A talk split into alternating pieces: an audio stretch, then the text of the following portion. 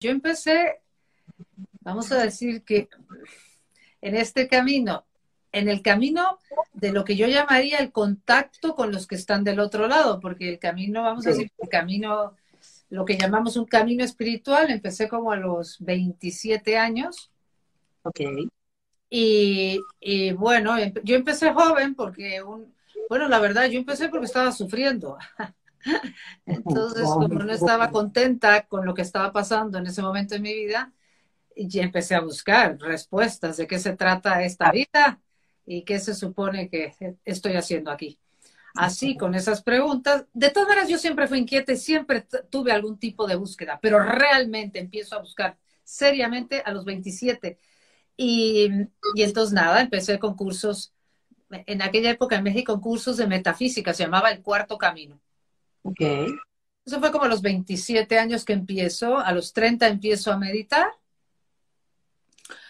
que ha sido un camino que he seguido desde hace más de 30 años, porque ya son más de 30 años de que yo tenía 30 años. no parece para nada. gracias, gracias, pero sí. Bueno, la cosa es que a los como a los 33 años yo ya estaba meditando, enseñando a meditar en México, ya estaba muy metida en, en, el tema de básicamente de crecimiento interior y entrar más, más en contacto con quién soy. Y conozco a una persona que una amiga mía nos presentó, Carmen de Saibe, que es una psíquica o medium mexicana eh, muy querida amiga mía, eh, con quien he trabajado desde entonces.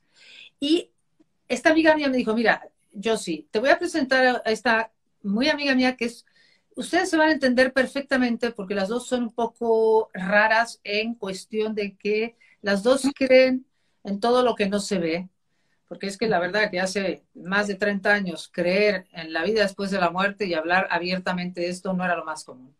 Entonces, Carmen me dice, eh, he estado, llevo dos años recibiendo mensajes eh, de almas y de maestros o guías que están del otro lado y me dicen que tengo que escribir con este, eh, un libro con este material. Y le dije, pues qué interesante, me encantaría ver de qué se trata. Me dice, me encantaría que lo vieras. Me invitó a su casa al día siguiente, fui a verla, me enseñó el material eh, el material básicamente es lo que se recoge en un libro de ella que recomiendo muchísimo, que se llama El Camino de Regreso. Y em, el material básicamente habla de de dónde venimos, qué somos y hacia dónde vamos. Y esto implica muchas vidas y muchas muertes. Entonces, ¿por qué siendo yo tan joven, nunca me costó trabajo creer que existe la comunicación con otros planos de conciencia. A mí, a mí me parecía que era lo más natural.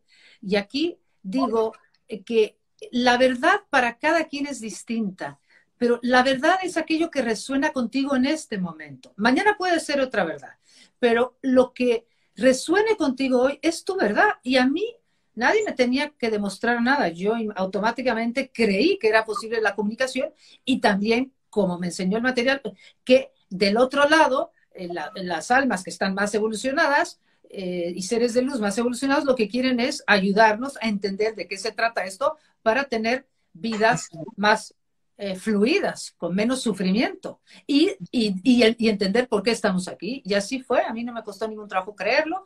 Empezamos desde ese día, mm, yo ya prácticamente iba dos o tres veces a la semana a su casa. Empezamos revisando ese material, finalmente la acompañé o la ayudé a que se publicara ese primer libro de Carmen. Carmen hoy en día tiene seis libros, cinco.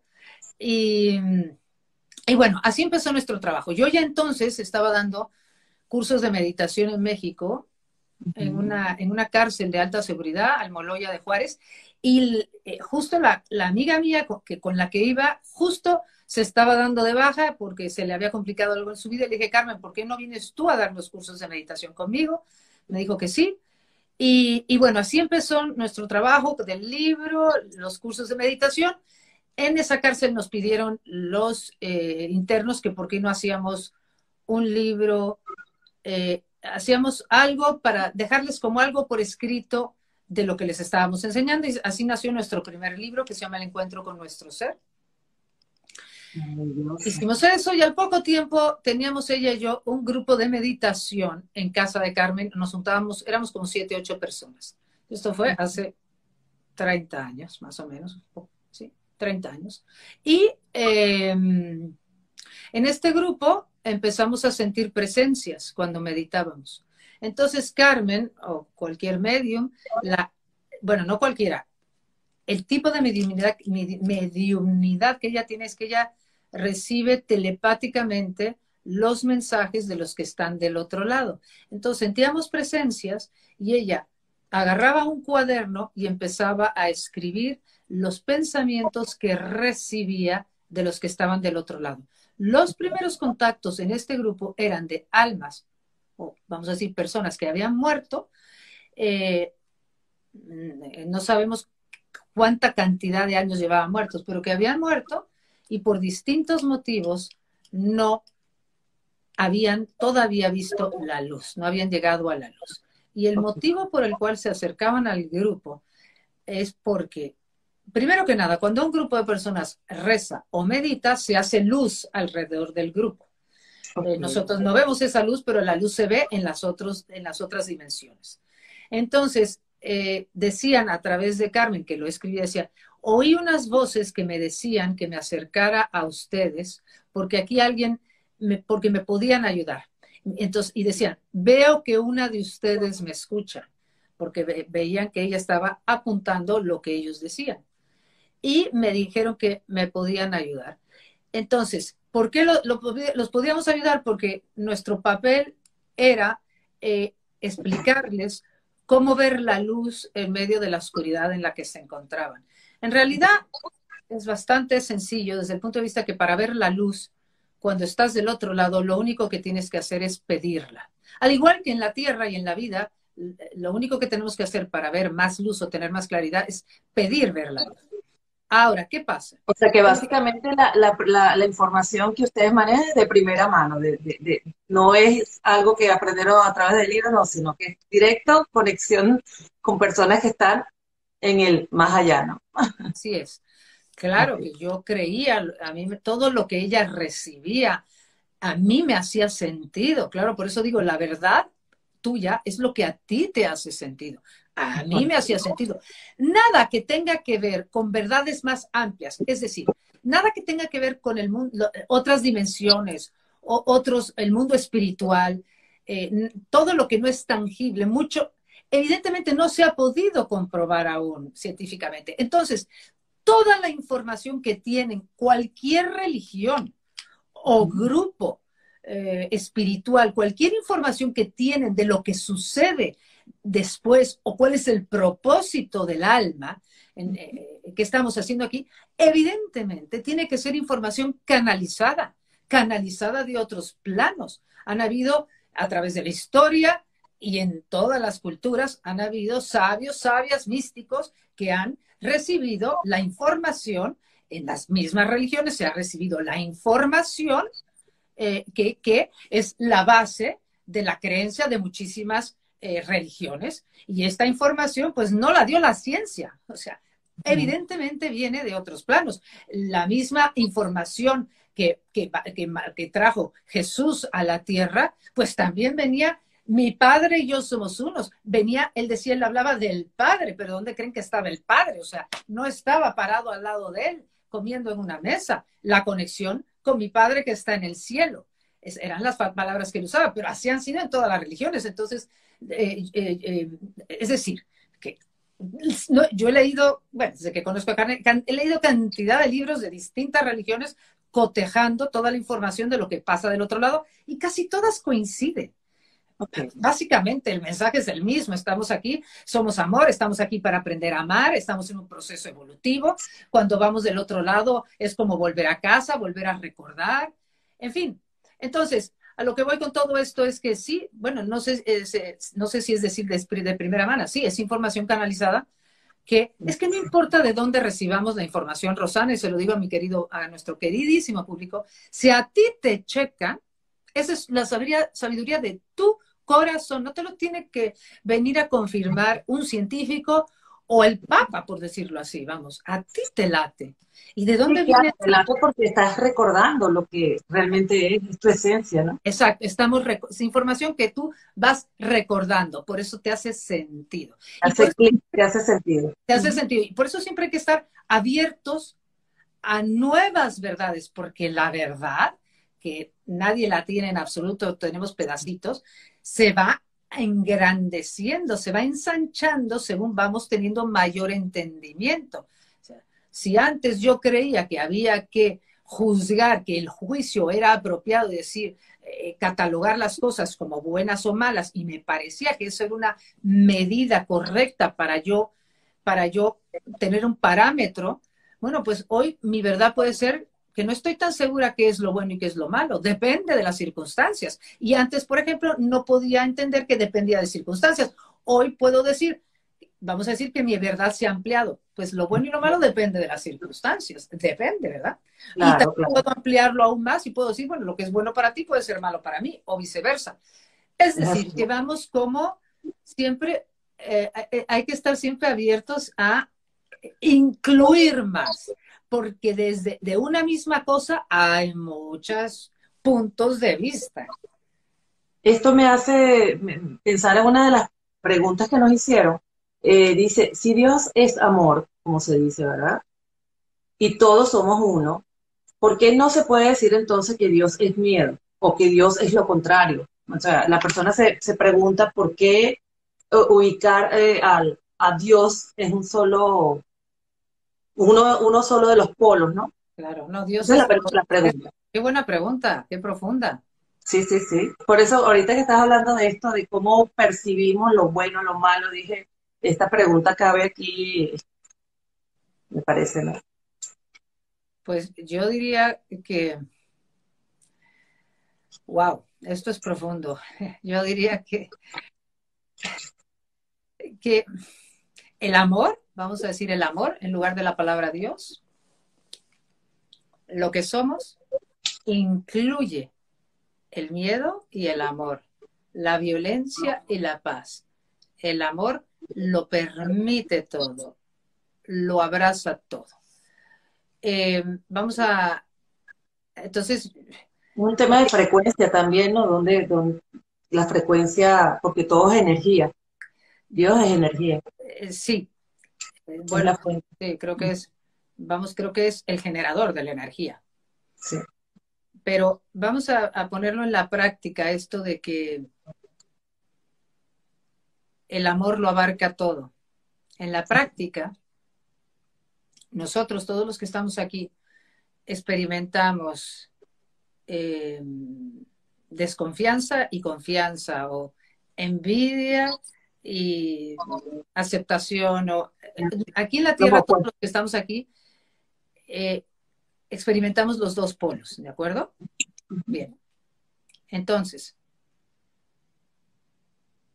yo vengo, eh, nosotros, los seres humanos, los que estamos aquí, venimos a elevar lo que está sucediendo hacia más amor. Es decir, dentro de que yo puedo con mi intolerancia o impaciencia o miedo a veces decir o hacer algo que le hace daño a otro, porque vengo desde un lugar de miedo, de ignorancia, puedo hacer daño.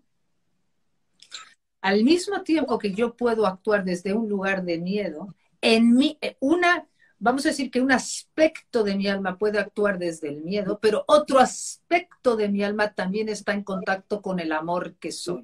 Es decir, yo vengo aquí a darme cuenta, esto no es fácil de entender, ¿eh? la pregunta es muy profunda, es, yo vengo aquí a darme cuenta que sí, al estar eh, eh, en un cuerpo humano y identificarme con un cuerpo y nacer, nace el miedo, puedo estar al mismo tiempo mm, actuando desde un lugar de mucho miedo y al mismo darme, tiempo darme cuenta que hay otro espacio en mí que ve mi, impaciencia, por decirlo, ve mi intolerancia, ve o mi envidia o mis celos, y, con algo que yo esté luchando, digamos, con mi enojo, yo estoy viendo mi enojo, lucho con, lo, estoy luchando, luchando con que me gustaría que no estuviera, pero es que al mismo tiempo, si me doy, si, si los recuerdos, si me doy el, el, el, espacio para sentirlo, al mismo tiempo está el contacto con el amor que soy.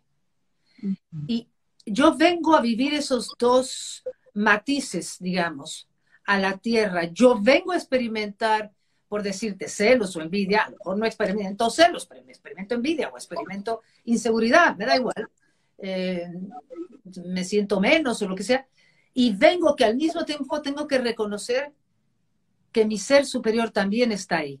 No sé si me, estoy dando a entender con algo que yo misma estoy empezando o queriendo experimentar en mi vida.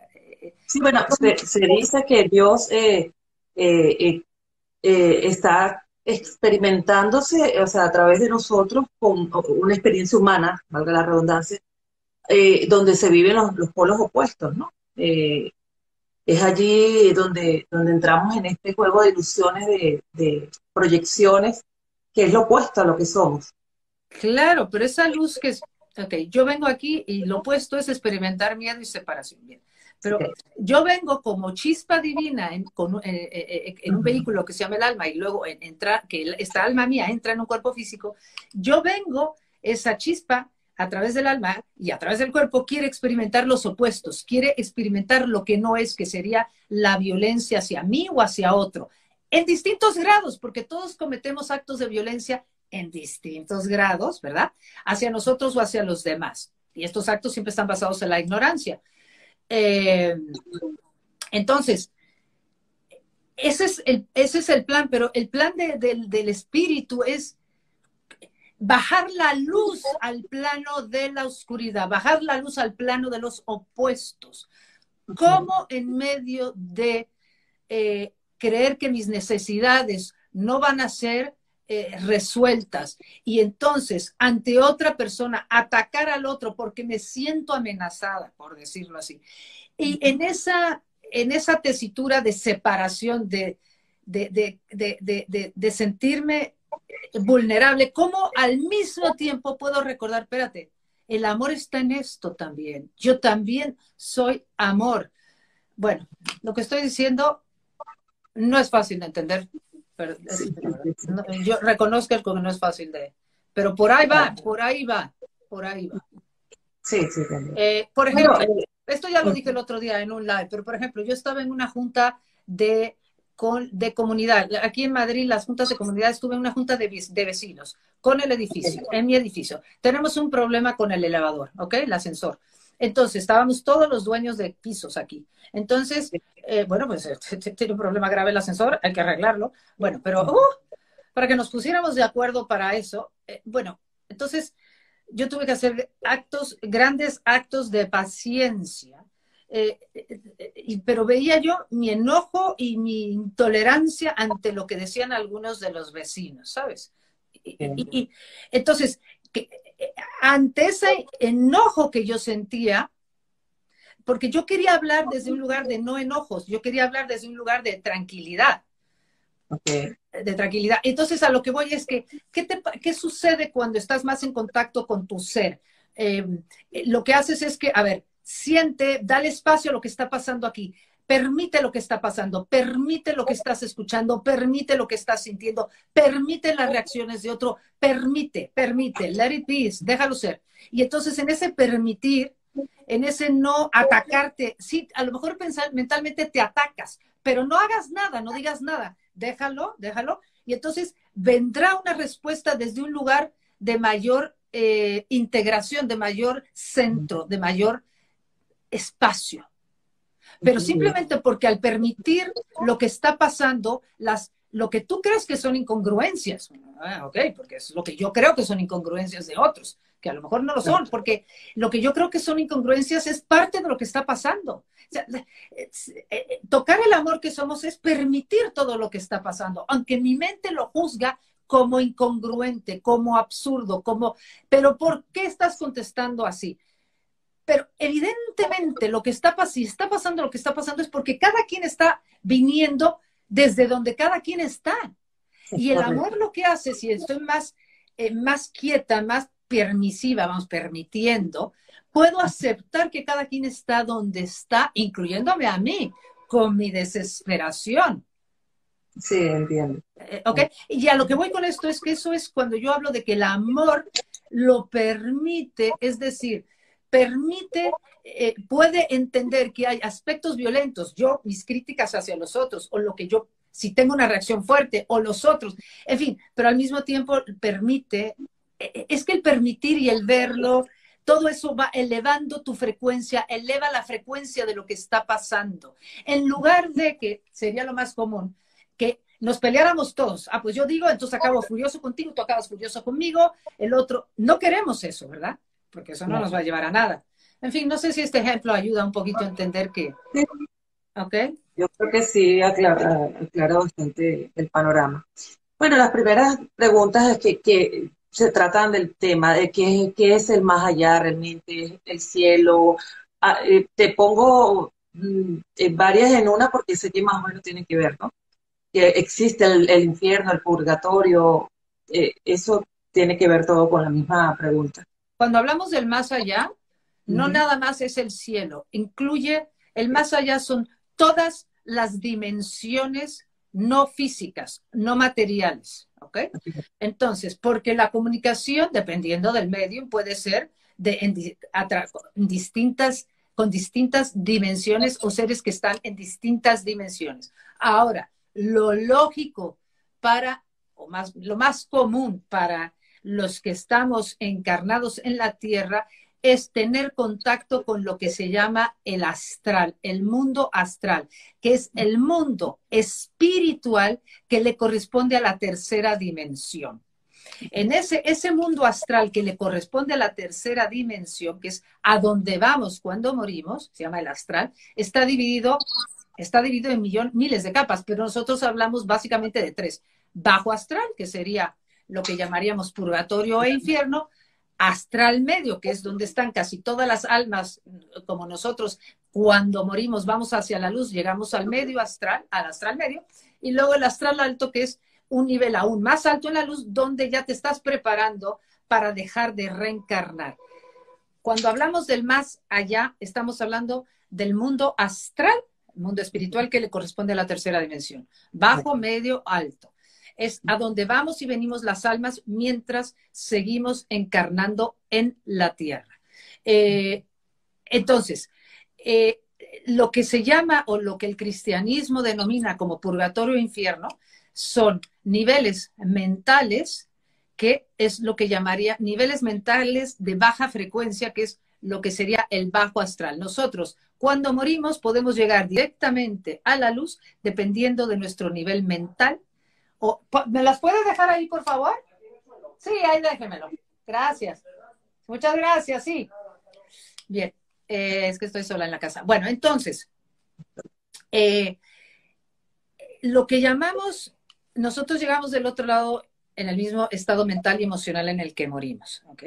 Entonces, mientras más cuando llegue ese momento, para todos nosotros es importante prepararse en vida, mientras más hayas practicado en vida la aceptación de las cosas como se van presentando, haciendo lo mejor que puedas con lo que se te va presentando. Cuando llegue la muerte, es simplemente un cambio de dimensión, es simplemente dejar un vestido para pasar a, donde, a una dimensión de un nivel, de una frecuencia más alta, donde no se necesita este vestido. Llegamos a ese, al otro lado, a esa dimensión del astral, llegaremos al nivel que nos corresponde de acuerdo a cómo está vibrando mi nivel mental y emocional. Es decir, si yo estoy fuertemente todavía pegado a mis seres queridos, a lo que estoy dejando, a mis cosas, a mi fama, a mi poder, a mi cuerpo, a mi juventud, a mi vida, llego del otro lado y como mi, atención sigue aquí, llegaré a lo que llamaríamos, lo que llamamos el purgatorio, que no es un lugar, es, un es lo que se llama un estado mental. Es decir, no puedo ver la luz porque sigo apegado a lo que dejé. Eh, si yo estoy con resentimientos, no me acepto, no acepto, no me he perdonado, no perdono, estoy con rabia, todo eso hará que entonces llegaré, a un, al bajo astral a un nivel, dependiendo de cuánta negatividad hay en mi mente, se le llamará purgatorio o infierno. Si llego lleno de rabia, con mucho odio, habiendo hecho mucho daño, queriendo seguir haciendo daño, llegaré a un nivel que se le llamará el infierno, pero son estados mentales, es lo que quiero que El, el purgatorio y el infierno no existen, son, es tu estado mental, el nivel de negatividad, y ahí estás hasta que en eso que se llama el bajo astral, estás ahí hasta que pidas ver la luz. Lo que te hace subir, vamos a, vamos a decir, llegar al astral medio, es que buscas la luz, pides ver en medio de tu apego, confusión, culpa, miedo al castigo, eh, las creencias de que no existe nada o, o diversos tipos de creencias que te impiden ver la luz, lo único que tenemos que hacer ahí es deseo ver la luz, pido ver la luz. Ayúdenme por favor a ver la luz o Dios mío, ayúdame.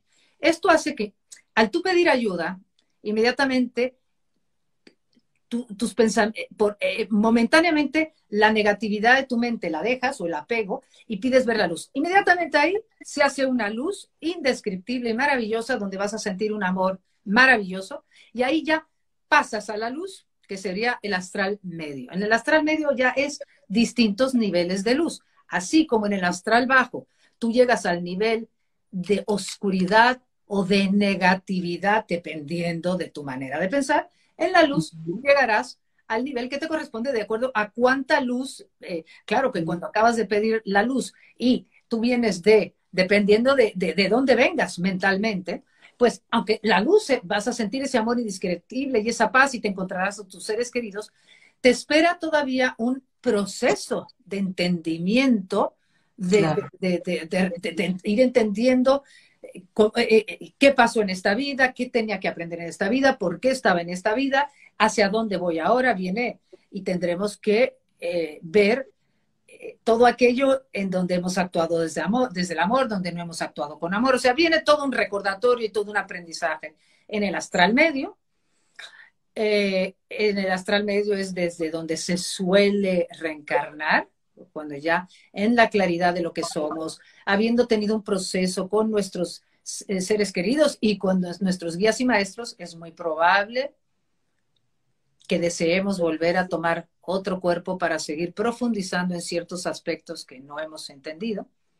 Sí, hay una pregunta al respecto, dice, diferencia entre reencarnación y resurrección, ¿existen las dos? Sí, existen las dos. Se entiende, o lo que yo entiendo por reencarnación, se entiende por reencarnación las vidas, reencarnas en cuerpo físico, vuelves a reencarnar, tu alma vuelve a encarnar en un cuerpo físico. Es decir, la reencarnación es el proceso del alma en la tercera dimensión. Toma, toma distintos cuerpos para el propósito del alma es manifestar la luz del espíritu. Esto lo he explicado en muchos, en muchos videos. Para poder, para que el alma pueda manifestar la luz del espíritu, necesita de muchas vidas o muchos cuerpos, porque necesita muchas experiencias a través de la cual el alma va puliéndose o transparentándose, porque el alma es el vestido del espíritu, para que la luz del espíritu se manifieste. Y cuando yo hablaba hace rato del ejemplo de la junta de comunidad con mis vecinos, hablo de que nosotros estamos, el alma lo que está haciendo vida con vida es limpiar capas, limpiar capas de miedo, de negatividad, de juicios, ¿ok? El alma ante lo que sucede se enfrenta con patrones eh, de capas que impiden estos patrones nuestros de reacciones, eh, reacciones de enojo o de violencia o de falta de compasión o de falta de, de, entendimiento y de comprensión hacia nosotros y hacia los demás, cada vez que yo no me perdono, me juzgo duramente o lo hago lo mismo con el otro, impido que la luz de mi espíritu, del espíritu, se manifieste. Y el alma lo que viene es a pulir esas actitudes nuestras de violencia, tanto hacia nosotros como hacia los demás, ¿no? Entonces, eh, todo esto lo digo porque volvemos a tomar cuerpos físicos. Por supuesto, no es necesario reencarnar, ni nadie nos obliga. Y nuestra mentalidad cuando estamos allá cambia. Y si volvemos a reencarnar es porque consideramos que la mejor forma de aprender ciertas cosas o la manera más rápida de aprender ciertos aspectos del amor es viniendo aquí. Porque si yo vengo a trabajar más la paciencia, por ejemplo, o la humildad, pues es, va a ser más fácil que la aprenda aquí ante estar con personas que me aprietan los botones de la impaciencia Claro. Porque eh, en un ambiente amoroso como es en la luz, amoroso y armónico, pues difícilmente tendré oportunidad de practicar la paciencia. O sea, es imposible practicar la paciencia en ese sentido.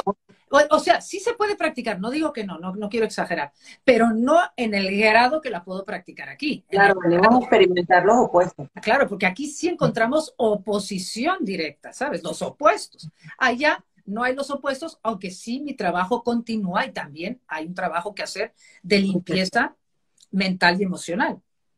Entonces, eh, todo esto que vamos limpiando, el, alma va purificándose, digamos, para que la luz del espíritu pueda manifestarse más. Llega un momento en donde ya la tierra no es necesario. No es necesaria la escuela de la tierra, porque ya lo que voy entendiendo cuando llego al mundo astral en los niveles más altos, ya voy entendiendo que de lo que se trata es recordar que soy amor y ya no ya no voy necesitando los opuestos al grado en que los necesitaba antes. Y es cuando paso a lo que llamaríamos el tercer nivel del astral eh, o el alto astral, donde ya ahí me puedo preparar para ser guía de los que están aquí encarnados, o ya paso a lo que... Ahorita voy a lo de la resurrección, no se me ha olvidado. O, paso, o paso a lo que se llamaría ya la cuarta dimensión. Ya no es necesaria la tercera dimensión. Aquí es cuando entra lo que se llamaría la resurrección, es cuando pasamos a la cuarta dimensión. Es decir, al ya no necesitar la tierra como eh, aprendizaje, como lugar de aprendizaje, eh, cuando paso a la cuarta dimensión ya no necesito un cuerpo físico. Entonces, la resurrección es que yo paso a una dimensión superior, la cuarta, bueno, porque es la cuarta, quinta y sexta y séptima, y no, esa es la resolución, no necesito un cuerpo físico. Además que ya en la cuarta dimensión, después de mi paso de limpieza, por la limpieza de, de, limpieza de patrones mentales y emocionales arraigados en el miedo, ya llego a la cuarta dimensión sabiendo ya, actuando ya desde el verdadero amor, que es el, el amor que es para el mayor bien de todos, el amor que es consciente, o yo que soy consciente de que lo que me hago a mí, se lo hago al otro, de que no hay nada separado y de que mi, propósito en todo este proceso es recordar el amor que soy. Entonces, esa es la, lo que se llama la resurrección, es cuando pasamos a la cuarta dimensión. Una de las preguntas tiene que ver con esto de cuándo, cuándo es el momento que realmente eh, dejamos de, de mm, la idea de la separación? ¿En qué momento ocurre? Muy buena pregunta, sí la había leído, excelente pregunta. ¿Es gradual el proceso de sentirnos no separados? Desde luego ya la separación ya no se siente, eh, en la cuarta dimensión ya no se siente como en la tercera dimensión, porque aún, aún en el mundo astral o aún en la luz, Estamos aún en la luz sin cuerpo físico, hay más claridad, pero aún todavía estamos queriendo captar que somos uno. Es todo ese proceso por el mundo espiritual entre vidas, vamos a decir, es un proceso de ir recordando que no estamos separados y que somos uno. Porque, por ejemplo, el hecho de que en la película de nuestras vidas, cuando se nos presenta, el hecho de que sentimos el daño que le hemos hecho a otro, porque no existe ni castigo ni juicio, eso no existe, solo existe el amor. Pero yo, al despojarme del cuerpo físico, recordar que soy amor, veo esta película, el hecho de que yo pueda sentir el sufrimiento del otro por el daño que le he hecho esto al otro, es porque ahí empiezo a captar que somos uno. Lo puedo sentir en vivo y a todo color porque no hay separación entre el otro y yo. Ahí em, empezamos a captar que no hay separación. En el mundo espiritual de la tercera dimensión empezamos ya a captarlo, pero ya dejar de, ya, ya entender que estamos aquí para actuar en base a que somos uno, que, que el amor es, que las acciones que nosotros lo que queremos actuar siempre es para el mejor bien de todos, incluyéndonos a nosotros mismos. Eso ya sucede a partir de la cuarta dimensión. Porque cuando llegamos a la cuarta dimensión, cuando ya no necesitamos la tierra, aquí no he hablado de que el alma, el vehículo del alma, que es la que está, el alma es la que está haciendo el proceso evolutivo, uno de los aspectos o vehículos del alma es el cuerpo emocional que es en donde reaccionamos a las emociones, y el cuerpo mental inferior, que es donde están nuestros pensamientos de separación. Cuando yo ayer en la junta de la comunidad reacciono como estoy reaccionando por dentro, lo que está reaccionando emocionalmente, mi impaciencia y mi intolerancia es a nivel emocional, ¿ok? Y ese nivel emocional que, en el que vivimos todos, mi mente dice esto, no lo tolero, y entonces mi mente va y ataca, ¿ok? Ataca. Eh, todo ese nivel en el que vibramos aquí emocional y mental, cuando ya llegamos, cuando hemos vivido, eh, vivido muchas vidas en la tercera emisión, a la cuarta, para la cuarta emisión ya se disuelve el cuerpo emocional, ya no hay reactividad a las emociones. Date cuenta que mucho de lo que nos separa es que yo me siento en esa junta agredida por el otro, porque, ah, no, si yo dejo que ese siga actuando así, no se va a arreglar el ascensor. Y a mí, para mí es importante el ascensor. Y me da igual lo que diga él, porque, ¿me entiendes? Entonces yo reacciono, pero ya para la cuarta, entonces me paso la vida, todos nos pasamos la vida reaccionando emocional y mentalmente. Entonces, estamos puliendo estos cuerpos.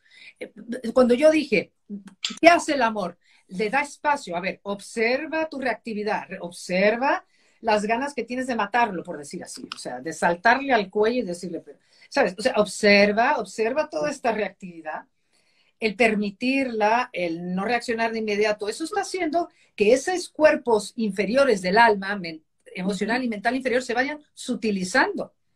Eh, ¿Ok? Entra más luz. Poco a poco, te digo, todo este proceso es de muchas vidas, cada vez somos menos, no cada vez, porque el proceso, alguien decía que sí es cíclico o en espiral. Vamos a ver, el, proceso no es, para empezar, no es, ¿cómo se dice? Escalonado, no es, ¿cómo se dice? Espiral. ¿Cómo? Espiral. No, la otra palabra, no es... Cíclico. No, cíclico. no, no es lineal, dijiste. Lineal. No es lineal. No es lineal. Ah, hoy es como decir, ah, hoy no reaccioné, ah, mañana reacciono aún menos. No, no, no, no, no, no, no es así. Hoy no reaccioné y mañana reacciono tres veces más, peor. Y luego pasado ya no reaccioné y luego me vuelvo a caer. El proceso es eh, en espiral en el sentido de que me voy a seguir cayendo, pero cada vez esas caídas van aportando más luz a qué es lo que me hace caer. Entonces, al saber lo que me hace caer, lo que me hace caer, que es el miedo o mi reactividad a, decir, ah, no, eh, yo me tengo que defender, pero defenderme con violencia, poco a poco voy entendiendo que la violencia no me lleva a ningún lado. Es que así es que vamos, vamos aprendiendo. Primero me tengo que dar tres topes de gritarle al otro para salir sintiéndome de la cachetada, no haber logrado nada con el ascensor, para ir entendiendo, a ver, tranquila. O sea, es lo que llaman el, pero a mí no me gusta la palabra dominio o control de las emociones, pero ese es el trabajo que estamos haciendo. Yo no le llamo control porque eso también habla de violencia. Hablaba yo el amor. No es que yo esté controlando mi enojo, lo permito, le doy espacio. El amor que soy abre las puertas, permite que haya amor, permite que haya tolerancia ante mi intolerancia, ¿ok? Tolerancia a mi intolerancia, ¿ok? Entonces, cuando yo ya paso a la cuarta dimensión, ya no hay un cuerpo emocional, ya no hay esa reactividad. Entonces, ¿eso qué quiere decir? Que ya no hay tanta separación, porque la reactividad es lo que me hace sentir que tú me vas a, sabes, tú y yo, y aquí tenemos una pelea, tú y yo.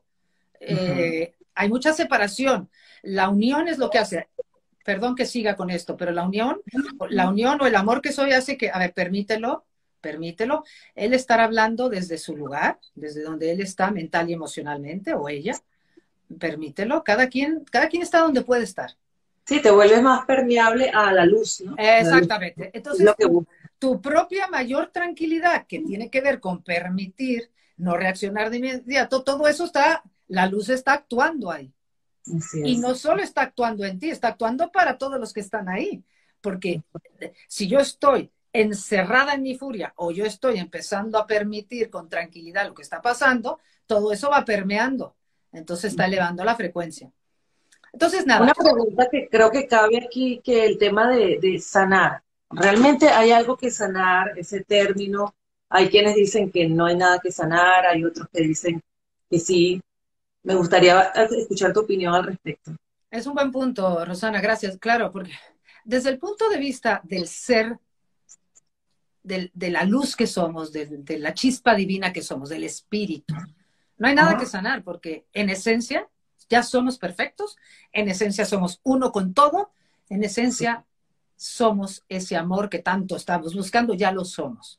Entonces, en ese sentido, no hay nada que sanar, pero es que hay que entender que hay niveles del ser, o sea, esa perfección que somos de amor, para poder estar aquí tuvo que recubrirse de capas, capas que van bajando, alma que se recubre, que el alma consiste de distintas capas, entre ellas las inferiores, como el cuerpo mental inferior y el emocional, y el cuerpo físico. Y en los niveles bajos, vamos a decir bajos, de, del ser humano o de lo que somos, se reacciona desde el miedo. Y sí, desde esos niveles estamos sanando las capas de miedo en nuestro cuerpo mental inferior y emocional. O sea que sí, ah, no hay nada que sanar, pero también hay que sanar. Depende en qué nivel te pongas.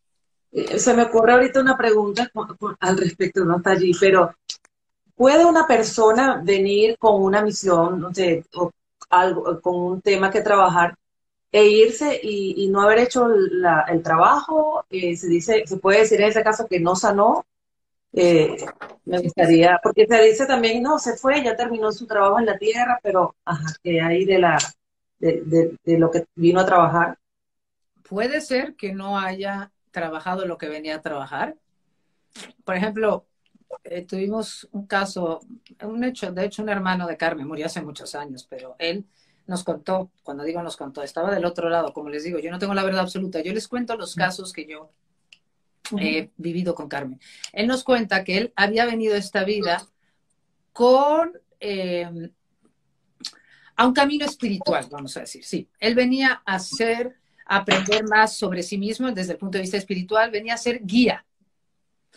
Eh, y entonces, pero él, ese era su propósito entrar en un camino espiritual profundo. Pero él venía con ciertas tendencias. Acuérdate que eh, eh, eh, las vidas las elegimos en base a nuestros dones que hemos ido acumulando y también en base, las escogemos, a aquellas, vamos a decir, limitaciones que aún todavía nos pesan.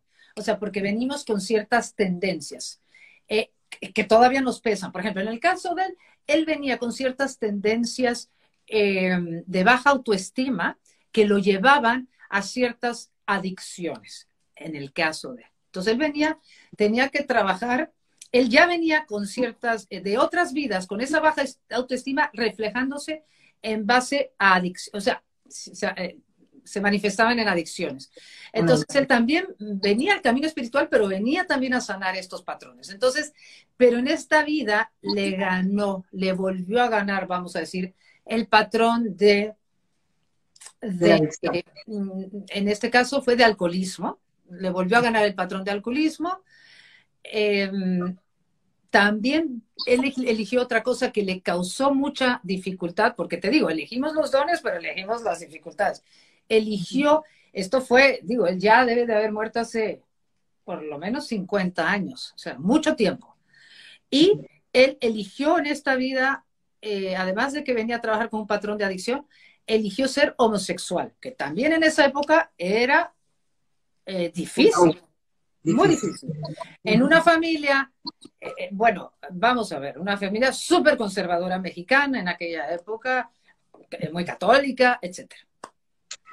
Entonces, le costó mucho trabajo aceptar su homosexualidad, que él mismo había elegido, misma que la falta de aceptación, no, no, que no la haya vivido, pero la misma falta de aceptación de ella y la pelea que tuvo con eso lo llevó a, todavía a con más, em, vamos a decir, más en la adicción del alcohol, de, bares, antros, ¿ok? Muchos, mucho, muchos están en lugares de muy baja frecuencia, más, imagínate, más la adicción. El caso es que porque él muere joven, él muere como los cuarenta y pico por ahí, em, ya su vida se había descarrilado de lo que él venía. Todo esto nos lo cuenta ya después de muerto, por supuesto. Eh, entonces, él dijo, e, en el caso este que estoy contando, no todos les pasa esto. Bueno, él se descarriló de lo que se había propuesto y entonces él en vida, porque el tipo de muerte que elegimos eh, no es casual y nosotros podemos elegir la muerte antes de vivir, perdón, antes de nacer, o sea, desde el otro lado cuando planeamos nuestra vida, o la podemos elegir en vida en base a lo que necesitemos eh, vivir para, eh, para seguir evolucionando, para seguir creciendo. Y él elige, él sí elige una muerte temprana y violenta, porque él se movía en círculos de muy baja frecuencia y él acaba, eh, a él lo asesinan.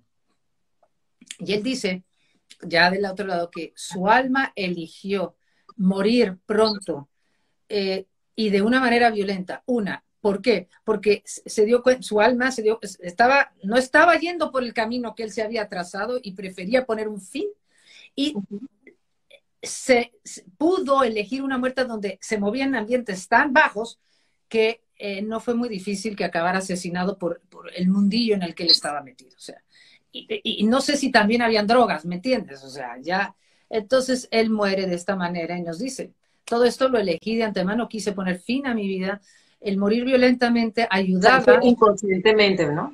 Eh, sí, dice, el morir, primero terminar con una experiencia que, no, que lo estaba llevando a cada vez más perdición. Y segundo, lo de la muerte violenta tiene que ver con que cada vez que nosotros elegimos una circunstancia de vida o de muerte que vaya totalmente en contra del confort del ego, en contra de nuestros deseos de, de comodidad o de bienestar, como una muerte violenta, eso, solo por el hecho de vivirla, eleva tu frecuencia, porque va en contra del ego, va en contra, sí, pues del ego. Entonces, ese tipo de muertes era muerte, era conveniente para el proceso de él. Por supuesto, él, también estamos muy apegados a, a que eh, hay tipos de muerte, bueno, no es que estemos apegados, en el cuerpo físico, claro que pensamos que hay cierto tipo de muertes que son más fáciles que otras. Evidentemente, morir asesinado, morir atropellado, eh, morir eh, que es porque se cae un avión, a morir de un, ¿cómo se dice?, de un infarto o morir de un cáncer, en fin. Son distintos tipos de muertes y cada una tiene una enseñanza específica. Pero mientras más estrepitosa sea o violenta, te digo, tiene, tiene un sentido de elevar la frecuencia y además también, porque entre las cosas que tenemos que ir eh, entendiendo ya todos los seres humanos que ya estamos en este cambio de conciencia, es que no somos el cuerpo físico. Entonces, cuando hay mucha gente que tiene miedo al sufrimiento que puedan tener antes de morir, sobre todo si es una forma accidental o violenta, el alma sale del cuerpo muy pronto, antes de que el cuerpo, o sea, el alma no tiene ningún sufrimiento si mueres. Eh, por ejemplo, tuvimos el caso de alguien que murió en un en, uno de los, el último terremoto que hubo en México, que se comunicó con Carmen, o sea, él se comunica después de la muerte, dice, a mí se desplomó un piso encima de mí. Yo no, yo no sentí nada, de repente me encontré que ya estaba en otro, en otro lado y veía a mi familia que me estaba buscando, pero yo no sentí nada. ¿Ok? Eh, la familia lo seguía buscando porque, claro, cuando se desploma un edificio, todos los familiares están afuera a ver si todavía encuentran a su ser querido y lo pueden salvar. En este caso, él salió del cuerpo y veía a la familia que lo seguía buscando. Eh, y nos dijo, no sufrí absolutamente nada. Entonces, eh, todo esto lo digo porque empezar a desapegarnos, que nos cuesta mucho trabajo, llevamos, me da igual si son 20, 30, 40, 60, 70, 80 o 90 años creyéndonos en este cuerpo y, y, eh, realmente no hay gran, no hay una, nos parece que hay una diferencia en los tipos de muertes, pero en realidad el alma sale del cuerpo y no sufre. Lo que es, son diferentes escenarios para diferentes enseñanzas que tienen que ver con la evolución del alma en ese momento es el alma que lo, elige. por ejemplo, morir en un terremoto, en una pandemia, en un fuego, en un tsunami. Este tipo de muertes violentas se aceptan de antemano. ¿Por qué? Cuando mueren muchas personas, vienen a ayudar a abrir la conciencia de los que nos quedamos, porque es verdad que cuando hay mucho dolor es cuando todos nos abrimos a ser más generosos, a querer ayudar. Entonces, las muertes masivas tienen como propósito elevar la conciencia de todos los que se quedan. Y además elevar la conciencia del que muere de esta manera, porque como les digo e insisto, cuando algo te, que nos, cuando nos sucede algo en vida que nos causa dolor, mucho miedo, sufrimiento, va en contra, eleva nuestra frecuencia, porque va en contra del ego. Voy a explicar qué quiere decir el ego en estos términos. Cuando, sí, cuando yo hablo del ego, Estoy hablando de el ego estaría compuesto de lo que llamamos el cuerpo mental inferior, donde están todos los pensamientos basados en nuestros condicionamientos, basados en el miedo y la separación, y en todas, el cuerpo emocional y en todas las emociones basadas en estos pensamientos. ¿Ok? Entonces, cuando yo digo que una muerte violenta va en contra del ego y ayuda a elevar la frecuencia, es porque las muertes violentas, por decirlo, o cualquier situación eh, muy desagradable, va en contra de lo que mis pensamientos desean, del bienestar del cuerpo, de lo que, de lo, del bienestar de lo que creo que soy, va en contra del bienestar de, de lo que creo que soy este cuerpo y va en contra de estos pensamientos porque yo creo que yo, las muertes tienen que ser así asado, me tengo que despedir, tengo que hacer así, tiene que ser asado. Va en contra de esa manera de pensar, va en contra de mí, va en contra del el miedo que me da de que las cosas no sean como yo creo que deben de ser. Entonces, cualquier shock violento va a venir en contra de mi manera de pensar y de sentir basado en la separación, basado en la creencia de que soy un cuerpo físico separado de todos. ¿Ok? Va en contra de lo que llamaríamos egoísmo. Por eso, por eso, eleva la frecuencia. ¿Por qué? Porque te obliga tanto allá como aquí, a desapegarte de que no somos este cuerpo. Eh, de que no somos el cuerpo, ni la vida es esta vida nada más. O sea, la vida continúa, hayas muerto como hayas muerto, vas al mundo espiritual, a un mundo, a un cielo y a una vida tan maravillosa que no nos podemos ni imaginar. Da igual cómo hayas muerto, da igual cómo hayas vivido incluso. Es decir, vamos regresaremos al paraíso. Y, ya en el paraíso, eh, bueno, en los distintos niveles de la luz, la los niveles altos de la tercera dimensión, los niveles ya, cuarta dimensión, quinta, sexta, cada vez hay más entendimiento de esta unión con todo, de que no hay ninguna separación. Y entonces ves todas las vidas que has vivido, estás con tu grupo de almas con las que has encarnado muchas veces y dices, pues en esta en, esta pasé por un suicidio, en la otra pasé por un accidente de coches, en la otra morí plácidamente acompañado a mis seres queridos, en la otra eh, tuve una enfermedad o tuve Alzheimer, ¿sabes? O sea, son distintos escenarios a través del cual aprendió el alma a desapegarse del cuerpo físico, a desapegarse de la idea de, de, de, de, por ejemplo, despedirse de sus seres queridos. O sea, nadie no quiere no despedirse de sus seres queridos, pero si tú mueres, por ejemplo, eh, ante esta pandemia, si moriste sin poderte despedir de tus seres queridos o tú has perdido un ser querido del cual no te pudiste eh, despedir, eso no es casualidad, porque nos creemos que como somos el cuerpo físico, creemos que la despedida es del cuerpo físico o de la personalidad de esa alma. Vamos a ver, cuando yo ya llego del otro lado a la luz, es que no se trata de ninguna despedida. Vamos a ver, el amor que siento por mis seres queridos se va a la N potencia. No, no está, nunca estamos separados de nuestros seres queridos. El hecho de que no los veamos es simplemente porque tienen otro vestido, pero están tan unidos a nosotros. No, no, iba a decir como siempre, no, no, más que nunca, más, porque al, no tener cuerpo físico, ya, tienen un nivel de claridad mayor que el nuestro. No hay separación. Estamos siempre unidos y la comunicación es constante, aunque no me dé cuenta. Pero claro, eh, aquí me creo, sabes, aquí es lógico, mi manera de pensar es, pues, eh, mi ser querido es ese cuerpo físico. Eh, me tenía que despedir del cuerpo físico. la vida ya se acabó y ahora qué? No, ni se acaba. Y en la medida que él, él va también evolucionando en su propio proceso, también hay menos juicio, ¿no? Menos, menos separación entre nosotros. Ellos entienden mucho más de qué se trata. Cuando ya están en la luz, ya entienden mucho mejor el proceso que nosotros. Exacto. Y lo que nos desean es la mayor felicidad posible en la tierra, al igual que ellos tienen que ocuparse. Al igual que yo estoy en la tierra, aquí ocupándome de los asuntos de la tierra y aprendiendo a manejar la tierra, ellos están aprendiendo ahora a manejar la nueva dimensión, o sea, y necesitan y están en un amor divino, a diferencia de nosotros, porque aquí nosotros estamos eh, dando todavía bandazos. Una de las preguntas que siempre hacen es, ¿nos encontramos con nuestros seres queridos? ¿En qué momento nos encontramos? Siempre nos vamos a encontrar con ellos. Es bueno preguntar en qué momento, porque claro, lo más lógico es que eh, en cuanto llegues a la luz te los encuentres. Ahora, te vas a encontrar, a lo mejor no te los encuentras a todos, digo, a lo mejor te encuentras a tu hijo, a tu madre, a tu padre.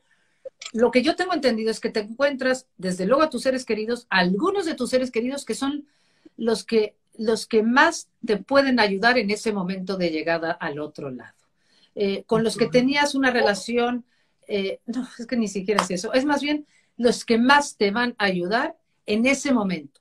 Pero en el proceso, en los distintos planos, según vamos elevando nuestra frecuencia del otro lado y vamos, vamos a decir que subiendo de nivel en la luz, te vas encontrando cada vez más. hay un momento en que ya te encuentras con todo, te has encontrado ya con todos, o porque, o porque te vinieron a, a dar la bienvenida, o porque te vinieron a un poco, el tiempo no existe el otro, o porque ya estás en otro nivel y vienen a visitarte, vienen a, explicarte de qué se trata. Todo el tiempo los estamos viendo de acuerdo a lo que necesitemos, ¿ok? A lo que necesitemos e, e, en ese, en el nivel que nos encontremos en la luz, en la tercera dimensión, porque voy a aclarar que en la cuarta dimensión nos han explicado donde ya no necesitas, digo, ya no reencarnas, ya ahí hay una, ya no hay un cuerpo emocional, por ejemplo, ya no reaccionas a las emociones como antes. Un cuerpo emocional inferior, ni hay un cuerpo mental inferior, ya hay un entendimiento de que somos uno. En la cuarta dimensión ya te juntas con los grupos de almas con los que has venido encarnando durante muchas vidas y ya ahí ya vives con pues vamos a decirle tus seres queridos, con tu, el grupo de, tu grupo de almas. Juntos estamos aprendiendo a actuar cada vez más con mayor amor y compartimos todas las experiencias que teníamos en la tercera dimensión o que tuvimos en la tercera dimensión. Una pregunta al respecto. Eh, a mí me queda claro, pero hay personas que todavía no ven claro, con claridad, cuál es la diferencia entre alma y espíritu. Va. Y junto con esta pregunta, el hecho de que mm, en algunas oportunidades he escuchado que el alma no, no es una sola, sino que hay un momento en que se separa en varias, en varios en varias almas, en una misma alma. Eso no lo, no lo, yo, Rosana, no lo veo claro todavía, si puedes. No, no, no, ni, lo vamos a ver claro todavía, eh, todavía, todavía, todavía nadie lo vamos a ver claro muchas de estas cosas. Pero bueno, la diferencia, como yo lo entiendo, entre espíritu y alma es, el espíritu es la chispa divina. El espíritu es como la chispa que sale de Dios, o sea, Dios se divide en millones de chispas de luz, dándoles la, libertad de crear como él mismo lo hace. Él se divide y nos da la posibilidad de crear, o sea, de, ir y experimentar, ¿ok? Esta chispa divina que, que, sale de Dios o que es una manifestación de Dios es a imagen y semejanza de Dios, es decir, es perfecta, tiene todos los atributos de Dios. Bien, esa chispa divina vibra a una frecuencia altísima, es nuestra esencia altísima. Esta altísima frecuencia desea bajar al mundo de las formas, a la tercera dimensión, para venir a experimentar lo opuesto de lo que es. Si somos esta frecuencia altísima que vibra en el amor, venimos a experimentar la frecuencia más baja, que es la frecuencia de la materia, donde estamos aquí, y aquí olvidamos por completo. Bueno, para que se pueda dar el paso de la chispa que somos, ese espíritu divino que somos, pueda manifestarse en la tierra necesita de un vehículo. La chispa divina o el espíritu crea un vehículo que se llama el alma. El alma es, vamos a decir que es espíritu, porque está creado del espíritu, espíritu vibrando en una frecuencia menor, menor, porque la chispa de esa frecuencia tan alta necesita empezar a bajar su frecuencia para poner, manifestarse en la tierra, en la densidad de la materia. Ese, ese vehículo, esa, la chispa divina crea este vehículo de menor frecuencia. Este vehículo, a su vez, que se llama el alma, consta de varias capas. Cada una va vibrando una frecuencia más baja porque él tiene que ir bajando y bajando y bajando hasta poder entrar en un cuerpo físico. Entonces, digo, en términos sencillos podemos decir que el alma es el vehículo del espíritu y el cuerpo el vehículo del alma. Cuando yo digo que el alma es la que está evolucionando, eh, eh, eh, nuestra alma está evolucionando, es que el espíritu, al ya recubrir, al bajar su frecuencia y recubrirse de otro vehículo, de un vehículo llamado alma, ya ahí ya empieza ya el olvido de la perfección que somos. Ya el alma empieza un proceso evolutivo en el sentido que ya hay un cierto olvido. Ya tiene que el alma, el proceso del alma está bajando la frecuencia y su, eso es la involución, baja su frecuencia a lo que se llamaría el cuerpo causal primero, luego el cuerpo mental superior, cuerpo mental inferior, cuerpo emocional doble etérico y finalmente entra en un cuerpo físico. Entre el cuerpo físico y el espíritu hay, son siete en total, cinco cuerpos que vamos a llamar, que forman parte del alma, por decirlo así. Eh, entonces, si el, si el espíritu está bajando de frecuencia a través de estos vehículos, está bajando vehículo alma, vehículo, cuerpo, está bajando su frecuencia. Mientras más baja la frecuencia a través de estos vehículos, más se va olvidando de la divinidad que es, de la perfección que es. Entonces, cuando ya el alma ya baja tanto su frecuencia para entrar en un cuerpo físico, ya se le olvidó esa, el, contacto con esa divinidad. Entonces, el proceso del alma es ir, el proceso, el proceso involutivo es bajar hasta entrar al cuerpo físico el proceso evolutivo del alma, evolutivo quiere decir que va de regreso, quiere decir cómo va limpiando estos cuerpos, purificando, sanando estos cuerpos para que la luz que es, la luz que, lleva dentro del espíritu se vaya manifestando. No sé si lo he explicado, pero esto es sí, sí, no, más o menos. Me quedó clarísimo. Y luego, no sé cuál fue tu otra pregunta, no me acuerdo. Eh, dicen que hay un momento en que las almas, una alma se separa y, se puede manifestar en dos, tres, varias. Bueno, vamos a ver. De allí que nacen Estás hablando de muchas almas. Una de las explicaciones, y no voy a hablar de almas, es que el alma que somos, esa alma, ese vehículo del espíritu que necesita de un cuerpo físico para entrar en la materia, esa alma toma distintos cuerpos físicos, vamos a decir, un aspecto de esa alma se, se, manifiesta en este cuerpo, en el cuerpo Rosana, tu alma, y otro un aspecto de mi alma se, se manifiesta en el cuerpo de Jocelyn. Pero al mismo tiempo, esa misma alma mía se está manifestando, partes de esa alma se está manifestando en otros cuerpos físicos al mismo tiempo. Esto es muy difícil de entender, esto es lo que se llama la simultaneidad de vidas. Es decir, que todas las vidas del alma, vidas, se viven al mismo tiempo.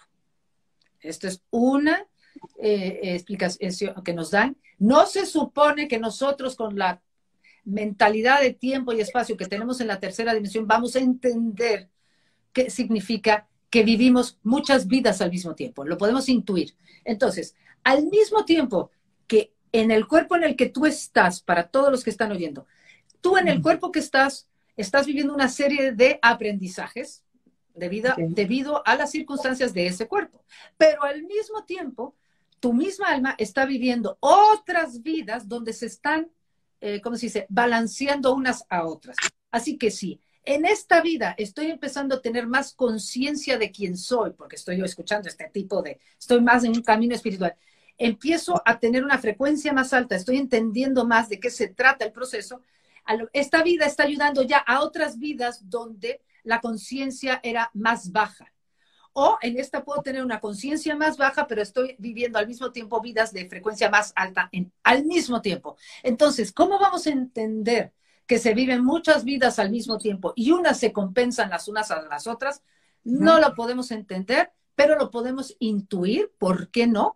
De que si el tiempo solo y el espacio solo existen en la tercera dimensión o en planetas de este tipo, eh, y no existe el tiempo y el espacio en las dimensiones superiores, pues si no existe el tiempo y el espacio, podríamos entender que todo es al mismo tiempo. Lo que pasa es que nosotros no lo entendemos, porque nosotros entendemos que hoy hice una cosa, ahorita estoy en otra y al rato estoy en otra.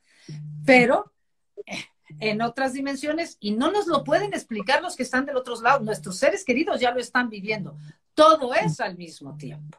Entonces ya entender el concepto de tiempo en las otras dimensiones, eh, pues es poco difícil. Entonces, a tu pregunta que me estabas haciendo, Rosana, sobre esto es lo que, yo no sé si tú estás hablando de eso, esto es algo que puedo explicar de que el alma vive muchas vidas. Sí, por ejemplo, como hay, hay, como mayor resonancia con una, con una persona, o sea, con el alma de una persona que se dice, puede decir, bueno, son almas gemelas, hay otras que con que tú sientes que no hay ningún tipo de, de, o, que hay algo que no, que no te, no te, no, te agrada de la otra persona, puede ser, en eso es que me, a eso me refiero cuando digo, bueno, que ah, nos vivimos, como tú dices, eh, partes de, de, una misma alma se, se, se, manifiestan en cada uno de nuestros cuerpos. ¿Qué hace que uno sea más afines que otro? A eso me refiero. Bueno, lo que, lo que llamamos almas gemelas, almas gemelas, que está un poco malentendido esto porque nos creemos que nuestra alma gemela es como va a ser el amor de mi vida. No, tenemos muchas almas gemelas. Es decir, gran parte de los que están encarnados conmigo ahora en mi círculo cercano son almas gemelas. Mi madre, mi padre, mi hijo, mi hermano, eh, muchos miembros de mi familia y muchas personas que están cercanas a mí son almas gemelas. Quiere decir que estamos encarnando juntos y aprendiendo juntos. A lo mejor no estamos todos juntos en esta misma encarnación, pero hemos llevado y hemos tenido muchas vidas juntos. Un alma gemela es alguien con quien, vamos a decir que nos ponemos de acuerdo para encarnar y aprender o apoyarnos mutuamente en el proceso. Ahora, un alma gemela puede ser alguien que en esta vida me caiga mal, claro que sí, un alma gemela puede ser alguien o con quien tengo una relación eh, maravillosa o alguien que me aprieta botones, puede ser un alma gemela, porque su papel es apretarme los botones, puede ser una madre, un padre, un hijo, una pareja. Eso no quiere decir tampoco, puede ser un alma gemela, claro que sí, eh, porque su función es esa. Pero eso no quiere decir que si me está apretando botones de abuso, violencia física, mental o emocional, yo lo voy a tolerar. O sea, claro. a lo mejor yo vengo a aprender a poner límites. Pero esa persona puede ser un alma gemela mía y viene a desempeñar ese papel y yo vengo a aprender a amarme más a mí misma y a poner límites, por ejemplo. No me. Aunque sea un hijo. Yo quiero darle prioridad ahorita. Hay muchísimas preguntas, 23 preguntas aquí. Eh, quiero ver para también la audiencia. Vivimos y reencarnamos dentro del mismo círculo de personas. Yo creo que eso ya lo, tocaste.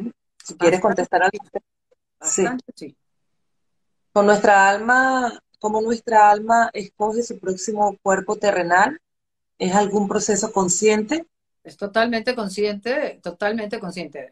Acuérdense que allá pensamos distinto que aquí, pero es consciente. Es decir, si elegimos encarnar, otra vez, es porque nuestra alma sabe que es lo mejor para el proceso del alma.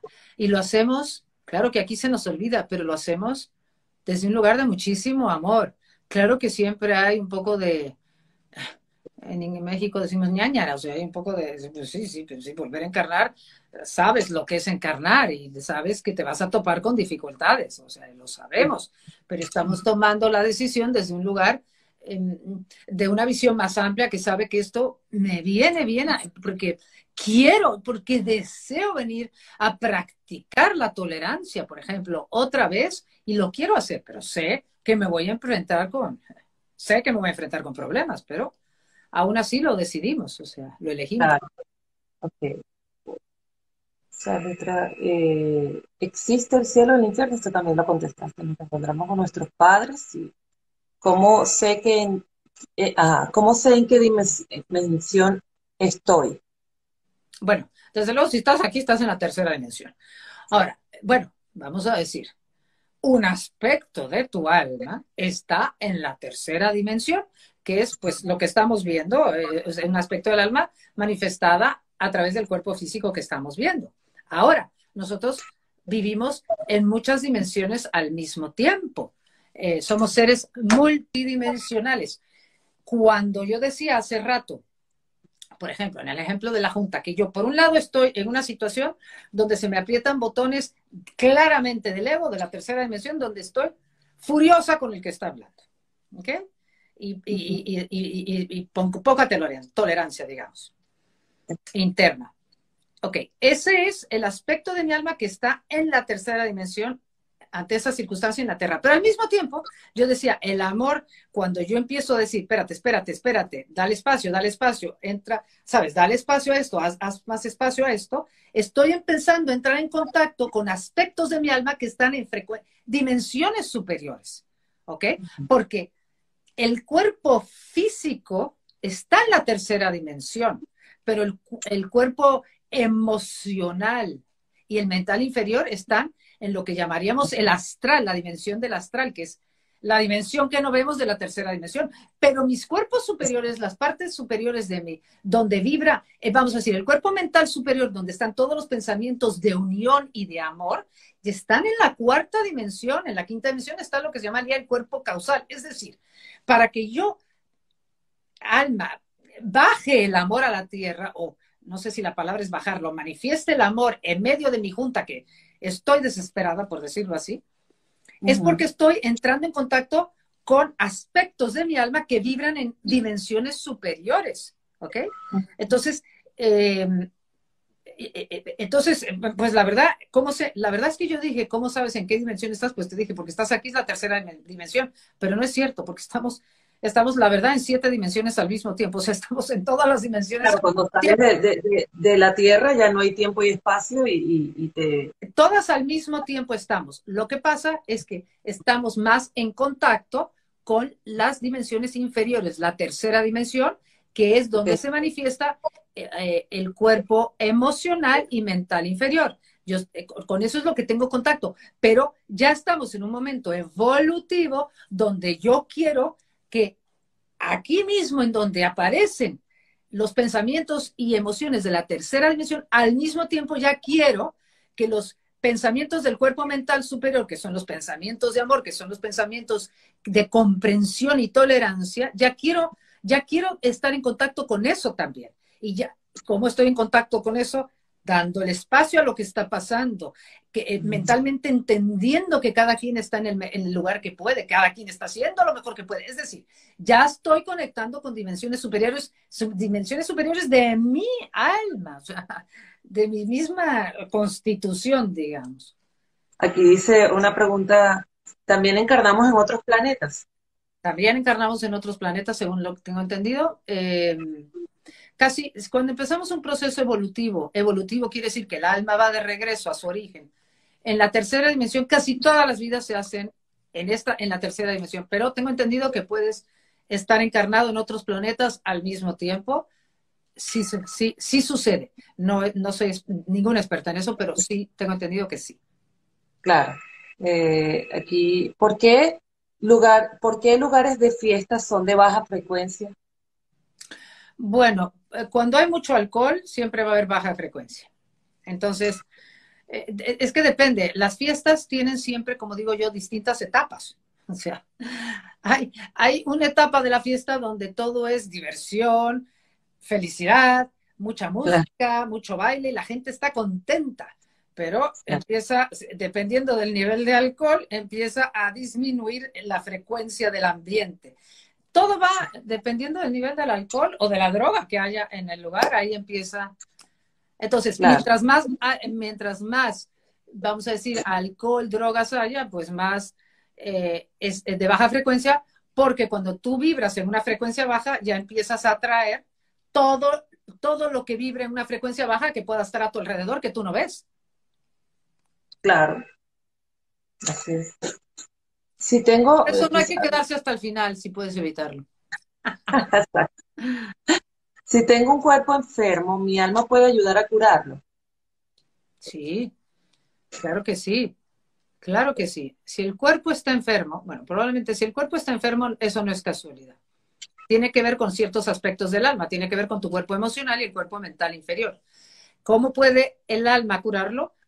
entrando en contacto con los aspectos superiores del alma, es decir, entrando en contacto con más amor, con pensamientos de aceptación, tolerancia, gratitud, perdón, eh, con ese tipo de pensamientos, acompañado de las emociones que acompañan este tipo de pensamientos, al tú elevar tu frecuencia, porque estás entrando en contacto con aspectos superiores de tu alma, con más amor, esa elevación de frecuencia ayudará a sanar tu cuerpo. Y entonces puede ser que esa, vamos a decir que ese efecto negativo karma de la enfermedad pueda ser entonces sanado, a menos que hayas elegido una enfermedad hasta el final, porque era parte de tu proyecto de alma, necesitabas llegar hasta el final con la enfermedad. Pero nosotros podemos ir, eh, ¿cómo se dice?, eliminando karma o elevando las circunstancias de nuestra vida mientras más pensamientos de amor y emociones de amor traigamos a la circunstancia, como por ejemplo dar gracias en medio de la dificultad, por ejemplo. Se me recuerda una pregunta que hicieron por aquí. El, ¿Quién es el dueño del libre albedrío? ¿El ego o el alma? Buenísima, buenísima pregunta. Otra vez vamos a hablar de distintos niveles. El libre albedrío lo ejercemos sobre todo cuando estamos en, el, en, la tercera dimensión. El libre albedrío se ejerce cuando estamos del otro lado. O sea, tú, tu ser superior, tu alma, elige las circunstancias exactas. Si vas, qué, cuerpo, qué sexo, qué familia, qué padre, qué madre, qué hermanos, qué hijos, eh, qué enfermedad, qué, qué, dones que ya he ido desarrollando ¿Qué dificultades? Vengo con estos, vengo con el patrón del despotismo o vengo con el patrón de la, de, la falta de generosidad o vengo con estos dones. Ok. Es desde el otro lado que el libre albedrío es donde más se manifiesta. Cuando ya estamos aquí, el libre albedrío tiene que ver, esto es lo que yo entiendo, ¿eh? tiene que ver con cómo tú reaccionas ante esas circunstancias que elegiste antes de nacer, que tiene que ver con lo que he estado diciendo todo el tiempo, es cómo enfrento, con cuánto amor enfrento mis dificultades, tanto internas como externas. Entonces ahí es donde se manifiesta el libre albedrío. Esto se puede confundir porque de verdad, como somos seres creativos, ¿verdad? Y hay mucha, y desde luego hay muchísimos caminos que te dicen, tú creas tu día, tú creas tu destino, tú eres el arquitecto de tu destino, todo eso. Es cierto, pero el arquitecto, la arquitectura de tu destino empezó desde antes que encarnaras, ¿ok? Y hay ciertas cosas que no van a cambiar, otras sí, dependiendo, vuelvo a lo mismo, de tus actitudes. Entonces, el libre albedrío, lo, es que todo depende, yo lo único que sé, eh, que no sé, por supuesto, todo, eh, ni mucho menos, es que, o por lo menos como yo lo entiendo, es que venimos a actuar con el mayor amor posible hacia nosotros y hacia los demás. Muchas veces nuestros deseos, porque muchas veces queremos crear nuestra realidad, ¿de acuerdo? En la tierra, en la tierra, porque desde el otro lado la creamos siempre desde el amor, ¿ok? Desde, en la luz la creamos desde el amor. Aquí muchas veces voy a querer cosas que tienen que ver con ego, es decir, que van a tener que ver con mis miedos, que tienen que ver con mis inseguridades, que me explico. Entonces, sí, yo tengo cierta capacidad de crear, pero todo depende desde dónde estoy creando. ¿Quiero seguir alimentando el miedo o, o estoy alimentando el amor? Claro. Es que es este, porque muchas veces, por ejemplo, tan sencillo como querer que tu hijo o hija tenga la mejor vida posible. Pues es lógico que quieres que tenga tu hijo la mejor vida posible dentro de las posibilidades que tú le puedes dar. Pero ¿y si ese hijo ha elegido un camino de enfrentar, eh, hablando de adicciones, viene con una carga o patrones adictivos, los que sean, y viene a enfrentar esos patrones, pero le cuesta trabajo y, puede que haya etapas de su vida o quizás hasta el final que se está hundiendo, que se está hundiendo más y tú como madre estás pidiendo por todos lados, tu deseo es que se le quite la adicción. Y es verdad que vas a hacer todo lo posible para, sacarlo de ahí, pero, pero a lo mejor va a llegar un momento que tienes que soltar el control por completo, porque es decisión del alma de ese niño o de esa niña o de ese adulto o de esa adulta, vivir lo que tenga que vivir. Y a veces como el proceso evolutivo del alma no se puede medir en una sola vida, pues si en esta vida mueres de una sobredosis, por decirlo así, o de cirrosis, pues a lo mejor es lo que esa alma necesitaba, porque tú no sabes si en otras vidas se está compensando de otra manera. O sea, muchas veces nuestros deseos pueden ir en contra de, del bien del alma del otro. No, mis deseos siempre van a tener que ver con lo que yo creo que este cuerpo necesita, con lo que yo creo que el cuerpo del otro necesita. Pero a nivel alma, yo no puedo saber lo que realmente necesita esta manifestación del alma, ni lo que necesita la manifestación del alma del otro. No lo puedo saber. Porque acuérdate, acuérdate, que son muchas vidas al mismo tiempo y en unas son unas cosas y en otras son otras y se nivelan las unas a las otras. Yo con mi mentalidad de tercera dimensión, ¿qué puedo entender de eso? Muy poco. Sí. Es como ese, vamos a llamarlo la varita mágica con la que llegamos aquí, ¿no? Que es ese poder que tenemos de, tomar eh, eh, las decisiones en la vida que te, y depende de desde dónde las tomes, si se las permites al ego tomar la batuta o si permites que tu ser, que tu esencia se, se manifieste, ¿verdad? Tome la a través de la permisión. Queremos que el ser, el superior, tome la batuta, pero como el ego la va a tomar 18 mil veces, ¿ok? Sí, exacto. También tener tolerancia, aceptación, no juicio, para todas las veces que el ego tome la batuta, porque es parte del proceso en nuestro que el ego tome la batuta. Y la única manera de transformar eso es aceptando con humildad que no soy perfecta y que sí que el ego va a dominar muchas veces.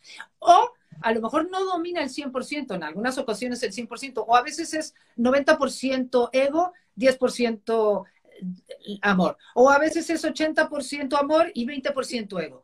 ¿Qué tanto es ego y qué tanto es amor? Yo personalmente no lo sé si en esta vida van a haber 100% amor, ni creo que sea necesario. Creo que el ego va a seguir asomando su, eh, porque es parte del proceso, porque si no hubiera ego que asoma su cabeza, ¿dónde entonces practico la humildad hacia mí, la compasión hacia mí y hacia los demás, la tolerancia, porque si yo quiero entender desde dónde está actuando el otro, que no me gusta desde dónde está actuando, pero si yo no veo mis miedos que me llevan a actuar como él, ¿cómo voy a ver qué son sus miedos? ¿Cómo voy a tener compasión por el proceso del otro? Se necesita todo este proceso de imperfección para desarrollar el verdadero amor, que es tolerancia, comprensión, perdón, aceptación me gusta. A ver, ¿qué Es bien difícil ser, eh, es bien difícil ser compasivo con uno mismo, con, con, con, nuestras reacciones. Decir, pues sí, pues sí, es horrible, hice daño, me hubiera gustado que no fuera así, pero, pero así, pero así es. ¿Y, y, por, y, por, qué no voy a sentir compasión por eso? O, o, bueno, tolerancia, o por lo menos decir, bueno, pues ayúdenme a perdonarme o ayúdenme a aceptar que así es, que me caigo mil veces. Aquí hay una persona que dice, Jocelyn, eh, mi papá, de México te escribe, mi papá falleció hace seis meses por COVID, igual que el mío, hace cinco meses. ¿Crees que esta separación fue una planeación de almas? Jamás me imaginé que su muerte fuera así y tan rápido. ¿Qué le puedes decir? Desde luego no es casualidad que se muera por, que se fue por COVID él eligió morir de esa manera. Es que las muertes rápidas eh, tienen, un, eh, eh, tienen mucho de aprendizaje, tanto como para el que se va como para el que se queda, porque no te da tiempo ni de prepararte. Entonces, son pruebas que elegimos, las elegimos de antemano, nos ponemos de acuerdo porque tiene que ver con mucho desapego de lo que yo hubiera querido que fuera. Es que no nos damos cuenta de que las ideas que tenemos de lo que nos hubiera gustado pesan mucho de lo que nos gustaría que fuera pesan mucho y cuando algo te confronta a que no es lo que tú querías, es que estás como flat, bueno, flat, o sea, de golpe y porrazo eh, ante una situación de que no te queda más remedio que aceptarlo y ese no te queda más remedio, eso es exactamente lo que planeaste con él. O sea, tener una situación donde no te quedara más remedio que decir, pues así es, esto es, así es la vida. No, no sé por dónde va a salir el siguiente tiro nunca cuánta flexibilidad tengo ante esto, cuánta capacidad de tolerancia tengo ante lo que sucede. Y el que se va de esa manera también es una prueba de saber. Pero te lo digo porque no, no tuvo tiempo ni no tuvo tiempo de preparar la despedida, no tuvo tiempo de muchas cosas. Y eso, cuando llega del otro lado, también tiene que soltar todo eso. Tiene que soltar que fue como fue, que tampoco, eh, eh, que siempre las, muchas de las pruebas tienen que ver con soltar lo que te hubiera gustado que fuera. Es soltar o pedir, pedir poder vivir con como son las cosas. Hay mucho amor en eso, porque el amor es, es eso que, que acepta, acepta lo que es. Pero para aceptar lo que es, tengo que soltar esta idea que apareció ahorita. No, no, no, no, no. Pero es que, ¿cómo no le dije? Pero ¿cómo no se me ocurrió? Pero ¿cómo no hice? Todas esas ideas que van una tras de otra apareciendo. A ver, amor espérate, déjame, o sea, espérate. Tú no tienes la razón, tú tampoco, tú tampoco. La verdad es que las cosas son como fueron. Y me tengo que congraciar con eso. Eso es amor. Esto es amor, sí, exacto. No es fácil, no es fácil, pero... Hay muchas llevamos, ¿Que no llevamos muchísimo tiempo? Eh, sí, llevamos una hora y media. Tú me dices, porque hay tantas preguntas que me, de verdad, wow. ¿Cómo sabemos si alguien falleció necesita nuestra ayuda? Ah, ¿Cómo sabemos si alguien que falleció necesita nuestra ayuda? Es muy sencillo si tú, cuando piensas en tu ser querido, no sientes paz, es que necesita ayuda. Si sientes paz, es que ya está en la luz. Que de todas maneras, aunque esté en la luz, nunca está de más rezar por ellos. Y la ayuda es también es bastante sencilla en el sentido que tú lo que estás haciendo es ayudándolo a que vaya hacia la luz. Lo que quieres es que tu ser querido deje de pensar cualquier negatividad. Entonces, papá, mamá, hijo, hermana, pide ver la luz. Te espera el cielo, te espera un mundo maravilloso. No existe ningún castigo. Suelta tus ideas. No te toca estar a ti. Ábrete, pide ver la luz. Así, con, esos pensamientos lo estás ayudando que deje cualquier pensamiento negativo y lo inyectas de luz. Sí, mira, esta es una pregunta interesante que tiene que ver con otra que hicieron. Eh, buenas tardes de Barcelona. Mi hija nació Cuatro años después de morir mi madre en el mismo hospital, en el mismo quirófano, mi hija nació muerta. Puede ser que mi madre se haya reencarnado en ella. Hicieron varias veces esa pregunta. En una misma vida podemos eh, tener contacto con nuestros seres queridos o, eh, con las mismas almas. No lo sé, o sea, todo es posible, pero... No han tenido ese tipo de... muy pronto. Información de... ¿Eh? no ha tenido ese tipo de información, Carmen, y tú, al respecto. Sí puedes volver a reencarnar en la misma familia, como ahora eres el hijo, o ahora, y, y, fue hace, vamos a decir, dos generaciones, pero que te mueras y a los cuatro meses tiempo terrestre encarnes, encarnes en el hijo de tu hija, por decirte, o algo así, esa específica información no la tenemos a mí se me hace un poco difícil desde el punto de vista que no, bueno, el tiempo no existe, entonces no lo, no lo puedo, la verdad no lo sé, no lo puedo contestar. Ok, ok, perfecto. Eh, mi abuelo falleció de muerte súbita mientras dormía. Yo estaba de viaje y no pude despedirme. Tenía 13 años. Durante años lo soñé caminando entre una multitud de personas. ¿Tiene algún significado? Puede ser que durante años haya estado él perdido, claro que sí. Allá no existe el tiempo y el tiempo que podemos pasar en el bajo astral, si no sabemos pedir ver la luz, si estamos, seguimos muy confundidos mentalmente, sí, puede haber estado vagando mucho tiempo sin saber a dónde ir, claro que sí. Sí, aquí una persona dice, soy vos, no he dejado de llorar por un mes, está mal, afectó a mi esposo que falleció hace un mes en en paz descanse, dice. Eh, es normal llorar un mes y más. sí, yo te recomiendo, Ivonne, que veas nuestro live de El Duelo, que está un poco antes de, este, eh, en mi TV, que estuvo interesante acerca del proceso de duelo. importante en esos momentos, cuando estamos buscando tantas respuestas, que nos apoyemos en, en, en otros que han vivido lo mismo, ¿verdad? El mismo proceso y en personas como tú que tiene tanta información al respecto. Mira, son muchísimas las preguntas. Yo sé que tu tiempo vale oro, así que no sé si tú quieres seguir contestándolas. el tiempo eh, lo que pasa es que muchas se han ido contestando. Sí. si hay alguna que tú te creas que mucha gente la ha pasado, que tú sientas, tu criterio. Sí. Eh, va a ser... Yo siento paz por encima.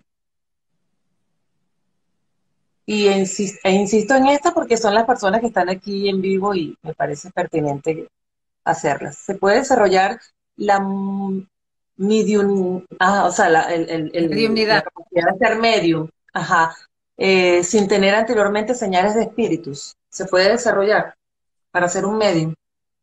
Se puede desarrollar. Yo no soy eh, la persona que puede ayudarlas, desde luego, en eso. Eh, Carmen tampoco lo hace, pero desde luego hoy en día hay escuelas, muchos mediums. Eso me recuerda una pregunta, pero sigue, sí. no, sí, claro que se puede desarrollar. Y, yo te recomendaría, si tú lo quieres hacer, que le pidas al universo que te guíe. Por favor, que aparezcan las personas, la escuela o los libros que me puedan ayudar a desarrollar esto para el mejor bien de todos. Siempre tiene que ser cualquier cosa que pidamos para el mejor bien de todos. Eso me recuerda a una pregunta que hicieron, que cómo podemos aprender a disfrutar de nuestros seres queridos ahora desde esos nuevos espacios. Bueno, ¿de los que están aquí o de los que están del otro lado? No, no, de los que murieron. ¿Cómo podemos disfrutar?